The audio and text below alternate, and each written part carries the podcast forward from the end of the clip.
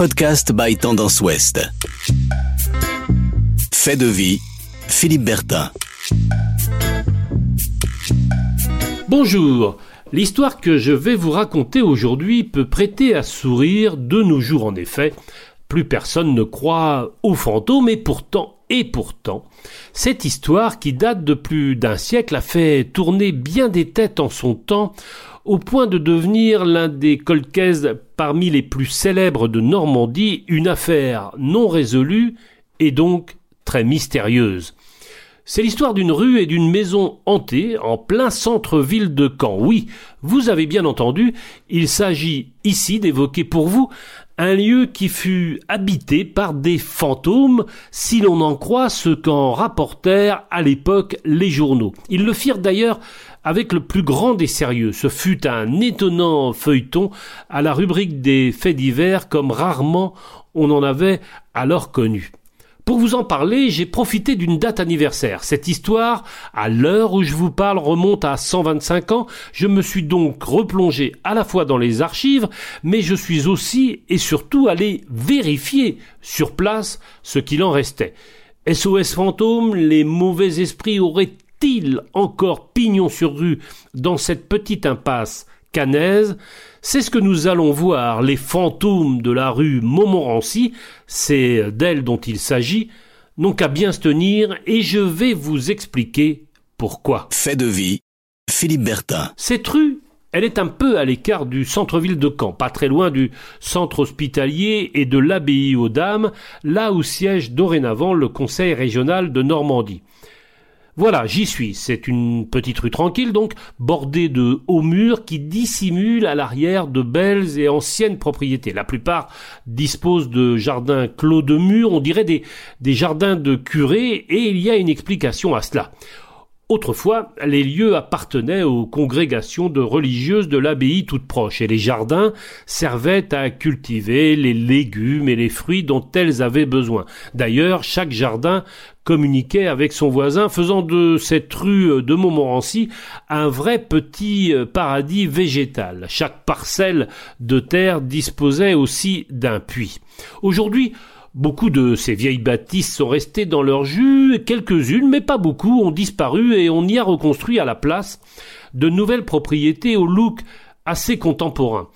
Et c'est précisément sur les fondations de l'une d'entre elles que se sont déroulés les faits très étranges dont je vais vous raconter l'incroyable histoire. Une histoire, je vous le disais au début de ce récit, de, de fantômes, une histoire qui a failli euh, tourner au vinaigre dans cette petite rue tranquille, qui fut donc habitée par des esprits taquins, voire vengeurs, et qui fut, en son temps, le théâtre d'une espèce de sorcellerie dont se seraient bien passés les riverains protagonistes de cette affaire de hantise dont les murs, s'ils pouvaient parler, nous raconterait tous les détails. Remontons un peu, si vous le voulez bien, le cours du temps et replongeons-nous 125 ans en arrière, presque jour pour jour. Nous sommes en 1897 autour de la mi-novembre. Les faits dont il va être question se sont déroulés au numéro 24 de la rue. À l'époque, c'était une grande maison de pierre un peu grise comme le sont plusieurs de ses voisines. Aujourd'hui, à ce même numéro 24 de la rue, a pris place une jolie maison moderne. Elle est la propriété d'un couple, Christine et Pascal. Lui est kinésithérapeute, élu de la ville de Caen, elle, anesthésiste dans une clinique de l'agglomération. En s'installant dans la rue, le couple de Canet avait eu vent de cette histoire, mais il n'y avait pas vraiment porté euh, une attention particulière. La maîtresse de maison, Christine, m'accueille chez elle. Elle me confirme qu'elle a bien entendu parler de cette histoire de fantôme, mais euh, cela ne l'a pas empêché de faire construire sa propriété à l'emplacement de l'ancienne où se déroulèrent précisément les faits de hantise dont je vais vous parler. Au passage, le vestibule de la bâtisse donne accès à un très grand salon qui lui-même permet d'accéder directement au jardin clos de mur. J'essaye euh, d'imaginer la configuration des lieux autrefois. Cela devait être euh, du pareil au même, sauf que la maison était évidemment beaucoup plus ancienne. Le jardin, lui, existait euh, déjà et il n'a quasiment pas été transformé, clos de mur comme à l'époque des faits. Les faits, donc, nous y voilà. Je vous le disais, nous sommes à la mi-novembre 1897 et les propriétaires d'alors, monsieur et Madame Mouillard vont connaître l'impensable, l'inimaginable.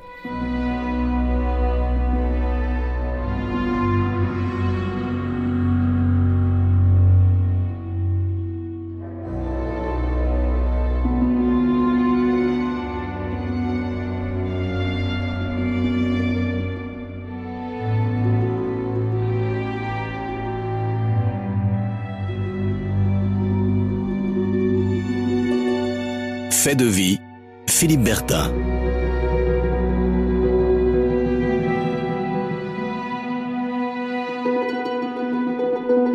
J'ai retrouvé le journal du Calvados de l'époque qui retrace cette affaire pas des hannetons. J'ouvre les guillemets, c'est le début de l'histoire, je pourrais même dire c'est le début de la fin. Dans une maison de la rue Montmorency, quartier de Calix, portant le numéro 24, est-il écrit dans le journal, des faits curieux se produisent. Des pierres sont projetées et ont brisé neuf carreaux de la fenêtre de la cave et un de la porte d'entrée donnant sur un jardin enclos de murs sans qu'il ait été possible de voir la personne qui les lance. De temps à autre, jour et nuit, depuis lundi, cette pluie insolite s'est reproduite et malgré la surveillance exercée, l'auteur de ces faits reste caché. On dit que cette maison est hantée et les locataires, vraiment effrayés de cette aventure qui leur cause, on comprend, une vive émotion, ne savent qu'en penser. Je ferme les guillemets. Le journal poursuit, j'ouvre à nouveau les guillemets, aujourd'hui même, des pierres souillées de terre, dont quelques-unes assez grosses, se sont à nouveau abattues dans le jardin et les agents de police qui se trouvaient sur les lieux n'ont eux aussi vu personne. Fermez les guillemets. Il n'en faut pas plus pour alimenter et faire grossir leur humeur. Le journal du Calvados nous le confirme.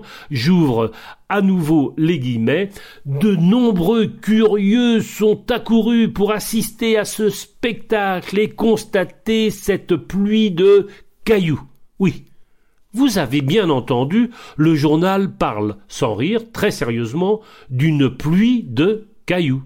Ça en devient d'ailleurs particulièrement inquiétant, et c'est ce que rapporte un autre journal, le Moniteur du Calvados, dont j'ai retrouvé la copie. Il est écrit Lundi et mardi, dans la journée, ce petit manège a continué aussi bien le jour que le soir. De nombreuses personnes en ont été les témoins. Les pierres, les pierres tombaient drues comme de la grêle, et on ne voyait personne. Il paraît difficile que, de l'endroit et de la façon dont les pierres tombent, elles soient lancées par des voisins ou des passants. Mais toutefois, en pareille matière, on ne peut jurer de rien. Fermez les guillemets. Là, là où l'affaire devient vraiment singulière, c'est quand, tombant sur le jardin, les pierres dont il est question font aussi tourner la tête de la propriétaire. Madame Mouillard est, dit-on, gravement malade, elle n'en peut plus de ces pierres qui tombent. On emploie alors les, grands moyens pour tenter de guérir la pauvre femme qui se croit atteinte d'hallucinations à répétition et qui devient folle. Les prêtres de la paroisse de Saint-Gilles, la paroisse toute proche des lieux où sont constatés les phénomènes paranormaux, sont dépêchés illico presto sur place. Et va des rétro Satanas.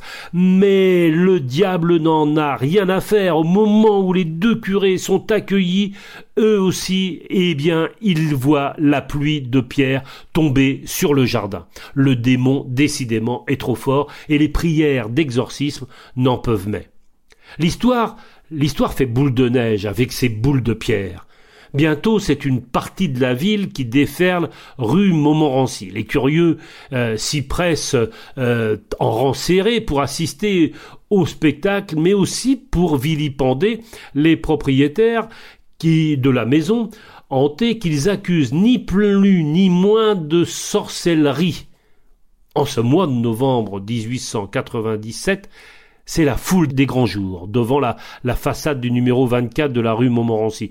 Un jour, on comptera jusqu'à près de 3000 personnes dans la rue venues assister aux diableries de Pierre. En me rendant sur place, dans cette petite rue étroite, je mesure à quel point cette foule compacte avait de quoi euh, impressionner à l'époque. La maison des époux Mouillard est assiégée et on a grand-peine empêché les intrus d'entrer, rapportent d'ailleurs les, les, journaux qui ont dépêché sur place leurs envoyés spéciaux. C'est devenu, c'est devenu l'affaire du siècle.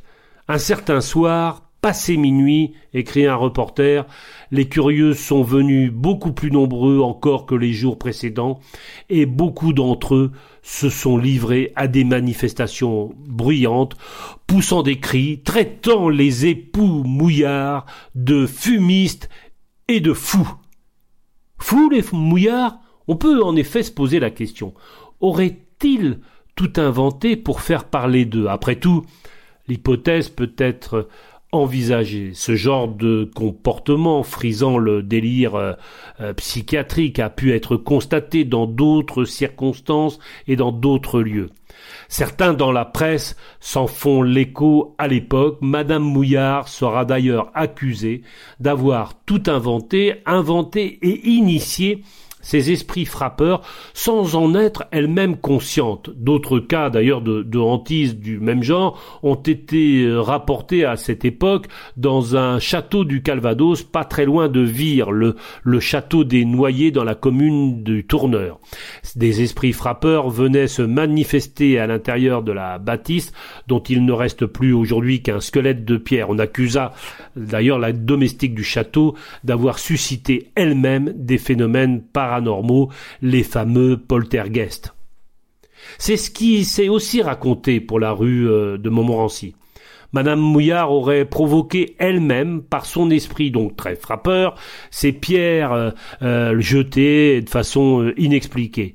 Pour autant, personne, personne n'a jamais pu en apporter la preuve et l'histoire reste à ce jour particulièrement mystérieuse. Une chose est, est sûre cependant, c'est à partir du moment où quelqu'un fit entrer un crapaud à l'intérieur de la maison que le phénomène s'arrêta net.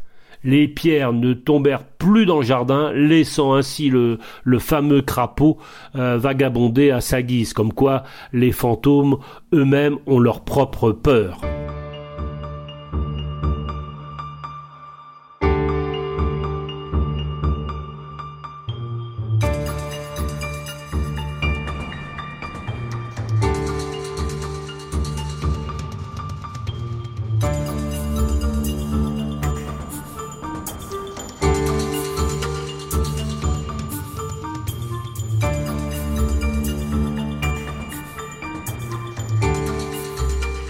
Fait de vie, Philippe Bertin.